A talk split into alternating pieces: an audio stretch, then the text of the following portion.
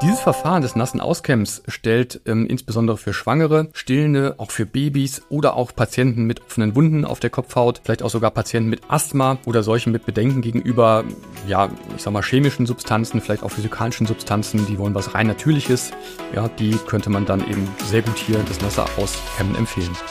Herzlich willkommen zu unserem Podcast Mörser Kittel Beipackzettel mit vielen spannenden Themen rund um die Apotheke. Heute geht es um Ihre Fragen zum Thema Kopfläuse und die entsprechenden Behandlungsmöglichkeiten, die wir gerne in diesem Podcast beantworten möchten. Ja, nochmal herzlich willkommen. Mein Name ist Christina Neander und ich betreue die Marke Mosquito Läuse und auch Repellents bei der WEPA nun schon seit vielen Jahren. Das heißt, bei mir ist quasi tagtäglich Läusealarm im Beruf und auch als Mutter musste ich privat durchaus schon die eine oder andere Praxiserfahrung sammeln. Das Thema Kopfläuse ist ja meist recht beratungsintensiv und wir wollten diesen Podcast daher etwas anders gestalten. Wir haben nämlich Sie im Vorfeld dazu aufgerufen, uns Ihre Fragen rund um die Laus zu übermitteln. Und diese Fragen werden wir nun versuchen zu beantworten. Das mache ich aber nicht allein, sondern ich begrüße ganz herzlich Herrn Apotheker Lars Frohn. Hallo, Frau Nernder. Schön, dass Sie da sind und vielen Dank für Ihren Besuch hier bei der WEPA. Ich denke, einige kennen Sie bereits aus unseren Webinaren. Aber falls nicht, würden Sie sich noch mal selber kurz vorstellen? Ja, gerne. Also ich bin mittlerweile schon ähm, recht lange Apotheker, fast schon 20 Jahre, habe auch klassisch angefangen in der Offizin, wo ich tatsächlich auch noch tätig bin, nicht mehr so viel wie früher. Aber ich mache auch noch relativ viele andere Dinge. Ich bin auch Autor und Dozent und wie Sie gerade sagten, auch schon seit einigen Jahren hier ein Dozent für die tollen WEPA-Webinare. genau. Ja, Herr Frohn, es war während der Corona-Pandemie recht ruhig, was die Infektionszahlen mit Kopflausbefall angeht. Doch kaum treffen jetzt wieder viele Menschen aufeinander, ist auch der Lausalarm wieder in aller Munde. Haben Sie eine Erklärung, warum wir so schnell auch wieder so viele Kopfläuse haben? Und es gibt ja immer die Vermutung, dass Mädchen viel häufiger von Lausbefall betroffen sind wie die Jungs. Stimmt das? Ja, warum so schnell wieder Kopfläuse? Also vielleicht auch nicht. Wir wissen es ja nicht, was in der Pandemie so los war, weil ja, natürlich ähm, kamen da viele Menschen vielleicht auch gar nicht aus dem Haus raus. Äh, wir hatten die, den Lockdown und ähm, wissen gar nicht, ob wirklich viel weniger Läuse waren. Hm. Jetzt kommen natürlich die Kunden wieder auch in die Apotheke. Ähm, der Kontakt ist wieder da seit äh, vielen Monaten und es, man könnte sagen, es wird wieder gekuschelt. Und deswegen, ähm, ja, im Moment ist doch ein deutlicher Sprung wieder an ähm, Kopflausbefall auch bei uns in der Apotheke auf jeden Fall zu vermelden. Mhm. Ähm, ja, ansonsten Mädchen häufiger als, als Jungen, stimmt das? Oder wann haben wir überhaupt die, die Kopfläuse? Also typischerweise ist der Kopflausbefall in Deutschland, der unterliegt zu einem jahreszeitlichen Rhythmus. Man könnte immer sagen, so von Mitte September bis Ende Oktober, also so nach den Sommerferien geht es meist los. Und am, am, häufigsten erkranken auch Kinder zwischen dem fünften und dritten Lebens, 13. Lebensjahr, nicht dritten. Ähm, und ja, ja, natürlich, Mädchen sind häufiger von Kopfläusen betroffen als Jungen. Warum ist das so? Die Läuse und Nissen bleiben in den längeren Haaren der Mädchen häufiger länger unbemerkt und sind schwieriger zu therapieren. Also hier das Thema der längeren Haare eben bei den Mädchen. Und bei kurzen Haaren ist das Risiko ähm, der Besiedlung eben hier nur halb so groß. Also das nennt man auch ähm, Infestationsrisiko von, die, die, die Latein hatten, ähm, Infestare angreifen. Also das sogenannte Infestationsrisiko ist hier geringer, beziehungsweise nur halb so groß. Und ähm, ja, die höhere Prävalenz lässt sich hier einfach durch die längeren Haare und eben auch durch, ja, man könnte sagen, geschlechtertypische Verhaltensweisen, also das engere Zusammensein bei Mädchen, dieser nur kurze Kontakt bei Spielen ähm, von Jungen erklären und reflektiert dadurch eben auch keine biologisch ähm, höhere Empfänglichkeit von Mädchen. Mhm. Einzig, was hier beobachtet worden ist, tatsächlich in Studien, ist die Haarlänge, die hatte ich schon gesagt, und aber auch die Haarfarbe. Also braun oder braun und rot ähm, sind unabhängige Risikofaktoren für einen Kopflausbefall ähm, tatsächlich. Und es wird vermutet, dass Läuse in diesen Haaren wegen ihrer ähm, ja, Eigenfarbe einfach auch länger unbemerkt bleiben können. Mhm. Ja, das ist schon vorstellbar. Und ähm, was ich aber auch ganz spannend finde, wir erleben, dass wir im Moment immer häufiger auch wieder mit älteren Kindern ähm, Lausbefall haben, also auch in den weiterführenden Schulen.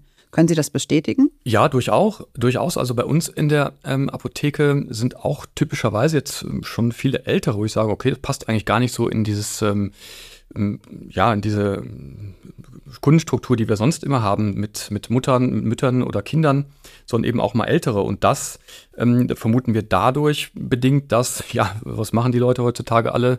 Mehrmals am Tag die Selfies.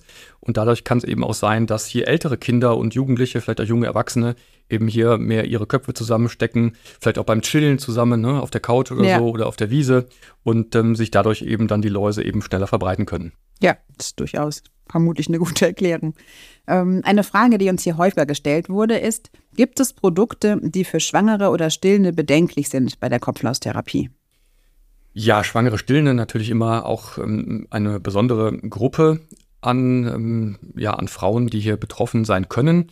Denn es ist ja tatsächlich so, dass häufig ähm, Läuse eben auch junge Familien plagen. Ne? Also Kinder bringen die Läuse aus dem Kindergarten oder der Schule mit. Und da kommt es eben nicht selten vor, dass die Mutter vielleicht noch sogar schwanger ist mit äh, einem Geschwisterchen, noch stillt und dann natürlich auch eben entlaust sein möchte.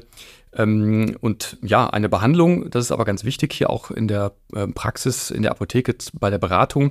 Eine Behandlung sollte nur dann erfolgen, wenn tatsächlich Läuse bei der Schwangeren oder Stillenden nachgewiesen werden. Das ist ganz wichtig. Und ähm, bedenklich, ja, bedenkliche Arzneimittel gibt es in der Tat. Das sind die permetrinhaltigen Arzneimittel wie Infectopedicul sollten in der Schwangerschaft vermieden werden. Da hat die EMA, das ist die Europäische Zulassungsbehörde, ähm, hier den Einsatz 2019 eben als bedenklich eingestuft und die haben eben gesagt, dass Permetrin während der gesamten Schwangerschaft nicht eingesetzt werden soll. Sowieso ist das, ähm, sind permetrinhaltige Arzneimittel ähm, hier nur noch als Zweitlinientherapie anwendbar oder sollen angewendet werden. Ähm, First-Line-Therapie ist immer, sind immer die physikalischen Methoden. Mhm. Dann haben wir noch das Aletrin, das oft auch in Kombination mit dem Piperonylbutoxid eingesetzt wird, zum Beispiel im Jacotin Pedicul Spray. Und das ist im ersten Triminon der Schwangerschaft kontraindiziert und auch in der Stillzeit übrigens, genau. Mhm, okay, und was für eine Therapie würden Sie dann generell für Schwangere empfehlen? Ja, das ist natürlich auch eine wichtige Frage, denn ähm, es geht natürlich nicht darum in der Apotheke letztendlich, welche sie mit Mittel sie nicht abgeben, sondern welche empfehlen sie dann aktiv. Und da gibt es eben vereinzelt Mittel, die meist den Wirkstoff Dimethicon enthalten, die eben auch eine Anwendung in der Schwangerschaft und Stillzeit nicht ausschließen. Wichtig ist, dass Sie hierbei ähm, ja, sich auf die Aussagen, die auf dem Produkt ähm, angegeben sind, dass Sie diese beachten. Denn ähm, ja, das ist im Prinzip die Sache des Herstellers, hier das zu deklarieren, ob jetzt da eben eine Empfehlung ähm, für Schwangere, für Stillende dann ähm, ausgesprochen wird oder nicht. Grundsätzlich ist es natürlich so, dass die physikalischen Mittel eben keine bedenklichen Substanzen beinhalten. Und ähm, ja, natürlich ist es auch für den Hersteller äh, sehr schwer, zu diesem Thema eben der Unbedenklichkeit für Schwangere und Stillende hier klinische Studien zu erstellen. Ja, eine ganz sichere Therapieempfehlung wäre ganz sicher ähm, hier völlig ohne Wirkstoff, in diesem Fall das nasse Auskämmen. Hier gab es eine sehr schöne Studie aus Großbritannien, wonach äh, hier das mechanische Entfernen mit einem Läusekamm sogar wirksamer war als eine einmalige Verwendung eines ähm, Antiläusemittels. Optimal ist es hier bei diesem nassen Auskämmen die Prozedur alle drei Tage durchzuführen bis nach insgesamt vier aufeinanderfolgenden Durchführungen keine Kopfläuse mehr entdeckt werden. Dann kann man sagen, ähm, ja, der Kopf ist eindeutig läusefrei. Dieses Verfahren des nassen Auskämmens stellt ähm, insbesondere für Schwangere, Stillende, auch für Babys oder auch Patienten mit offenen Wunden auf der Kopfhaut, vielleicht auch sogar Patienten mit Asthma oder solchen mit Bedenken gegenüber, ja, ich sag mal, chemischen Substanzen, vielleicht auch physikalischen Substanzen, die wollen was rein Natürliches, ja, die könnte man dann eben sehr gut hier das Nasse aus äh, Kämmen empfehlen. Mhm, ja, das stimmt. Und mein Tipp also aus, aus der Praxis wäre in dem Fall noch, dass man vor dem Auskämmen vielleicht eine Kur oder eine Spülung verwendet. Man kann sogar vielleicht ein wenig verdünnte Spülung im Haar lassen. Das macht dann gerade bei langen Haaren das Kämmen noch äh, deutlich einfacher. Mm, jetzt schaue ich mal. Als nächstes haben wir eine ganz klassische Frage. Wie lange leben denn Läuse ohne Blut? Ja, wie lange leben Läuse denn ohne Blut? Also Läuse benötigen mehrmals täglich Blutmahlzeiten und zwar so etwa alle vier Stunden. Und dafür stechen sie mit ihrem Mundwerkzeug in die Kopfhaut und saugen das Blut heraus. Und das dabei eingebrachte Speicheldrüsensekret führt übrigens meist zu dem lästigen Jucken, beim Erstbefall allerdings erst interessanterweise nach mehreren Wochen. Und ja, dann eigentlich zur Frage, die meisten Kopfläuse sterben ohne weitere Blutaufnahme innerhalb von 30 Stunden nach dem letzten Blutsaugakt, maximal aber nach drei Tagen wirklich ab. Hm, okay, das heißt, die Aussagen, dass man nicht waschbare Gegenstände mehrere Wochen luftdicht verpacken soll, ist eigentlich völlig überholt. Aber ähm, muss ich jetzt die Kuscheltiere wirklich drei Tage lang wegsperren oder luftdicht komplett verpacken? Ja, also im Laufe des Beratungsgesprächs in der Apotheke wird es natürlich auch meistens, ich kenne das auch selbst, um ähm, zusätzliche Hygienemaßnahmen gehen. Ne? Was kann man sonst noch machen? Und da ist eben eine fast unvermeidliche Frage dann genau diese, was tun eben mit allem nicht waschbaren oder eben mit dem Kuscheltier, wo sich das Kind vielleicht gar nicht von trennen möchte, drei Tage, ja, weggesperrt, oh nein. Ähm, also grundsätzlich ist es so, dass eben keine Kopflaus freiwillig ihren Wirt verlässt, eben weil die das Blut brauchen.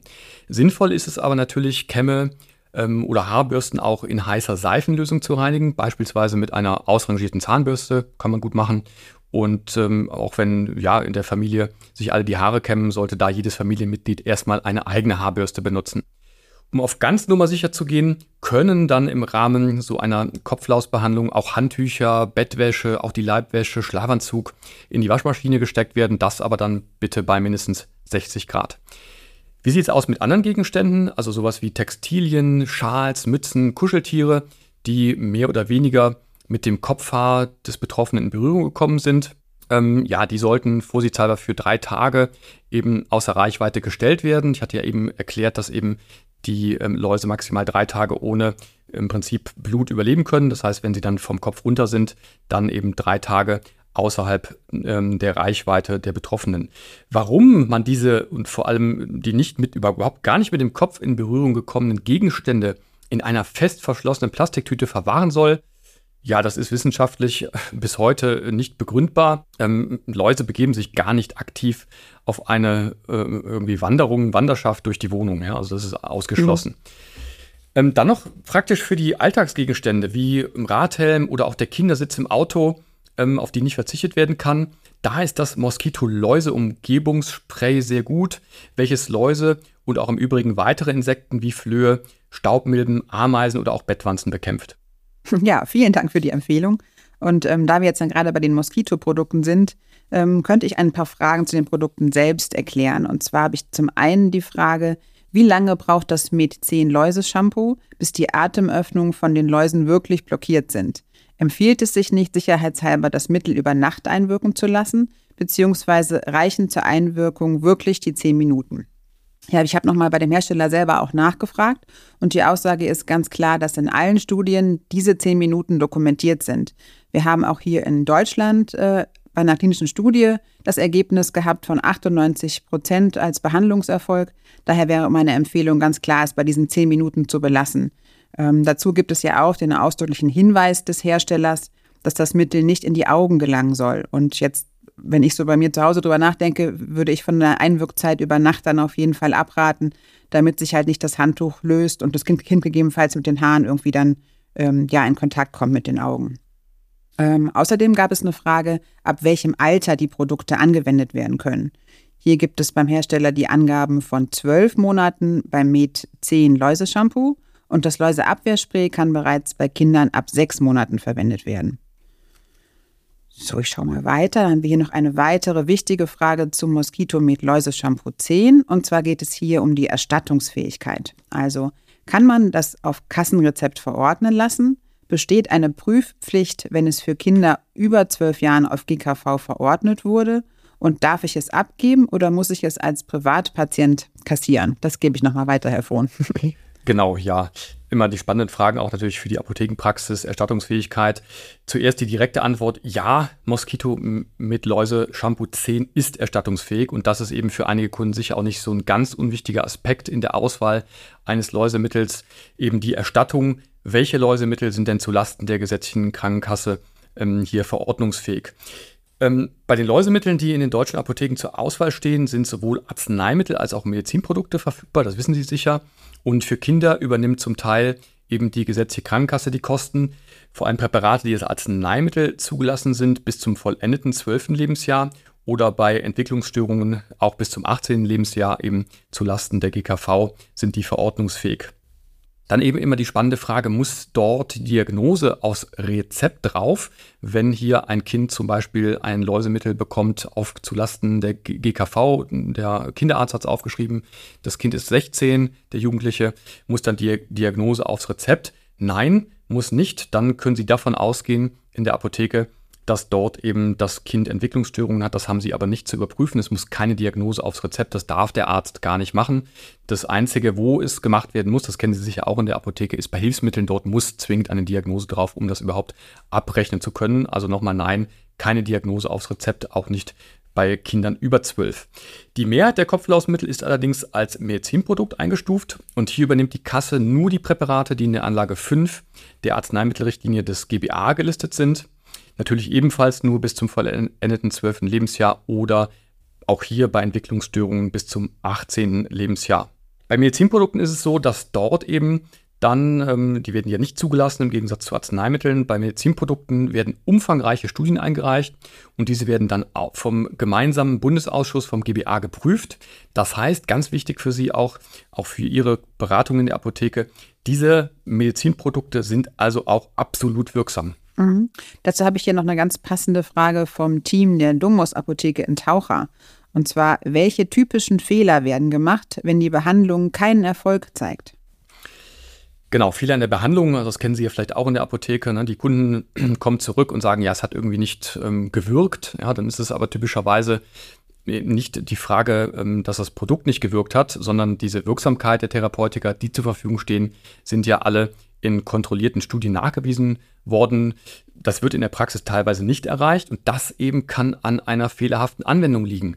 Zum Beispiel eine zu kurze Einwirkzeit. Ja, also da immer genau danach richten, was auf dem Produkt steht. Vielleicht zu sparsames Aufbringen des Mittels, ja? ungleiche Verteilung, zu starke Verdünnung bei nassem Haar oder eben auch, dass keine Wiederholung hier mit dem Mittel durchgeführt wird. Mhm. Jetzt gibt es aber doch auch Mittel, ähm, die ausdrücklich mit einer Einmalanwendung werben. Was für eine Aussage kann da getroffen werden in der Apotheke? Genau, also hier würde ich sagen, richten wir uns am besten nach den Empfehlungen des RKI, des Robert Koch Instituts, was wir ja mittlerweile alle sehr gut kennen.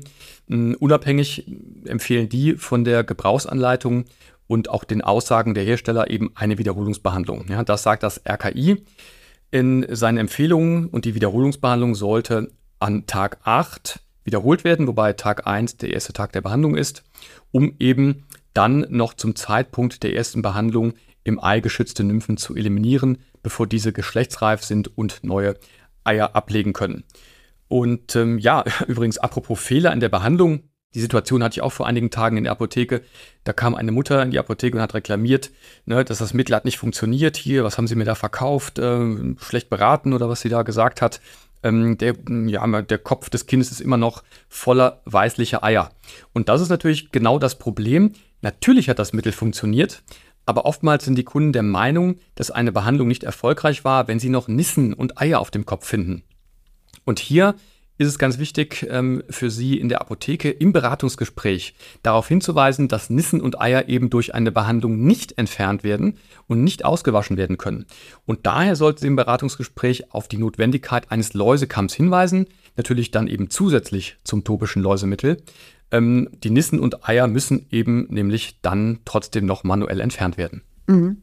Ja, und ich habe auch genau zum Nissenkamm ähm, hier noch eine Frage vorliegen. Und zwar, wie verwendet man einen Nissenkamm richtig?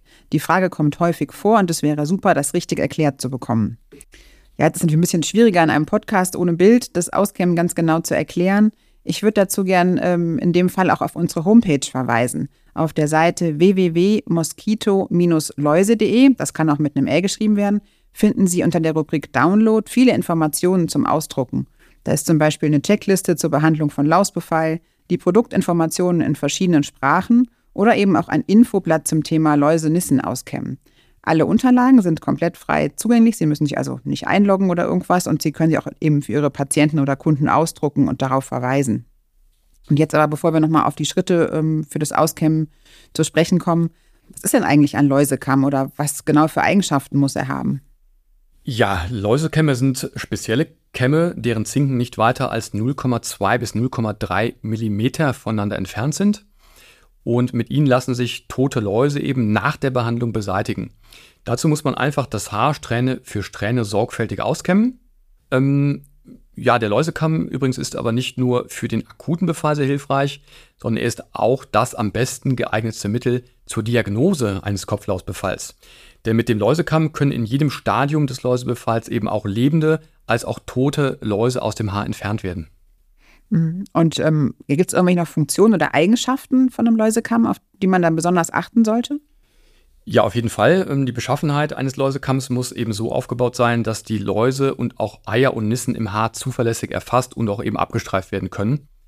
Ähm, ja, die Läuse sind ziemlich klein, selbst ausgewachsene Läuse äh, nur etwa 2 bis 3,5 Millimeter lang und die Läuse-Eier sind nicht viel größer als gewöhnliche Haarschuppen, also etwa 0,3 bis 0,8 Millimeter.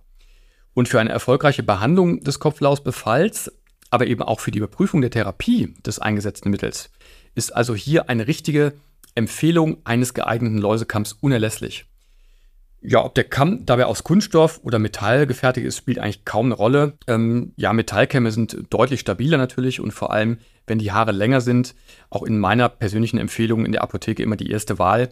Ähm, entscheidend aber außer dem Material ist aber unbedingt eben der Abstand zwischen den einzelnen Zinken. Im Vergleich zu den herkömmlichen äh, Kämmen, die es eben gibt, ist dieser sehr eng, das hatte ich gerade schon erklärt, und eben beträgen da die, die Abstände der Zinken eben nicht mehr als 0,3 Millimeter.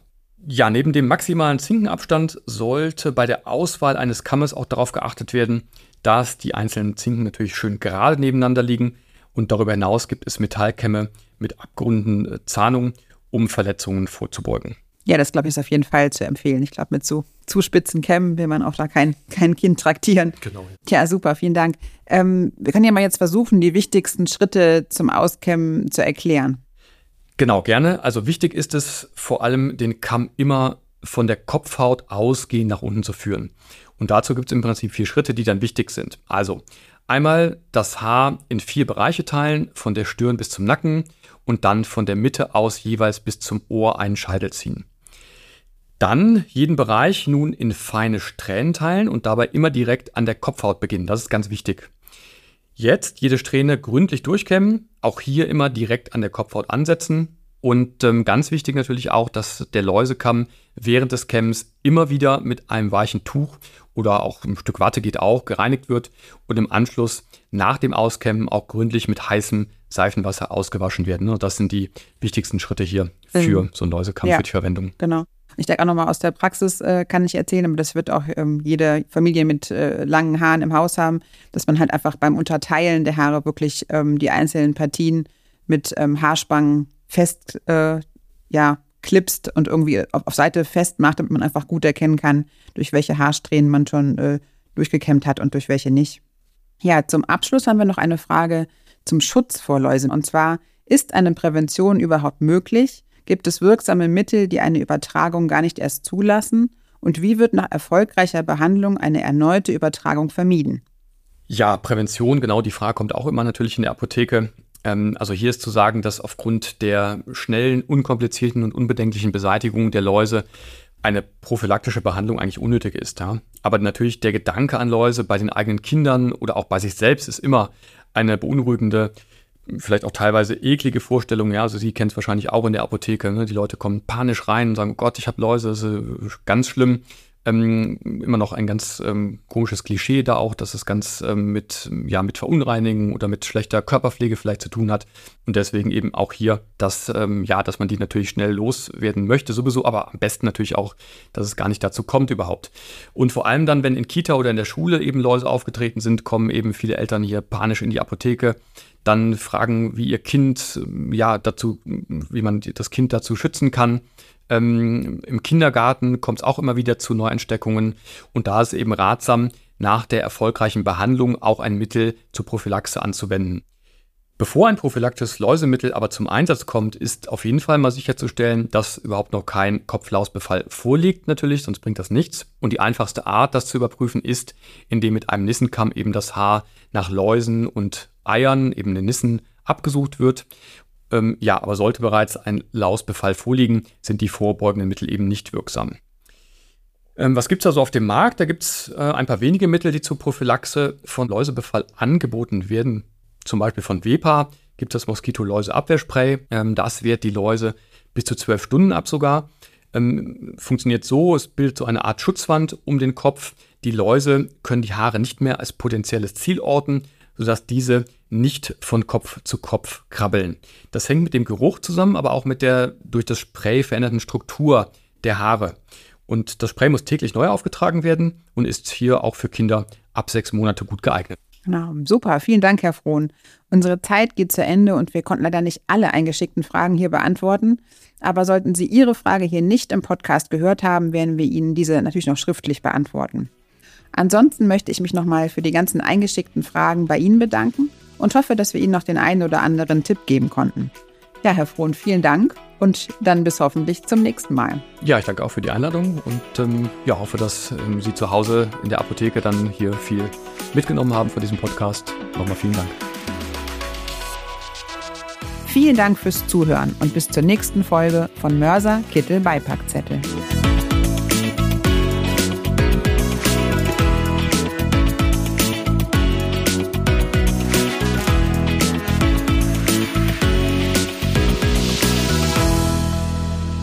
Freuen Sie sich jeden ersten Sonntag im Monat auf einen weiteren Podcast von Mörser Kittel Beipackzettel. Über eine positive Bewertung freuen wir uns.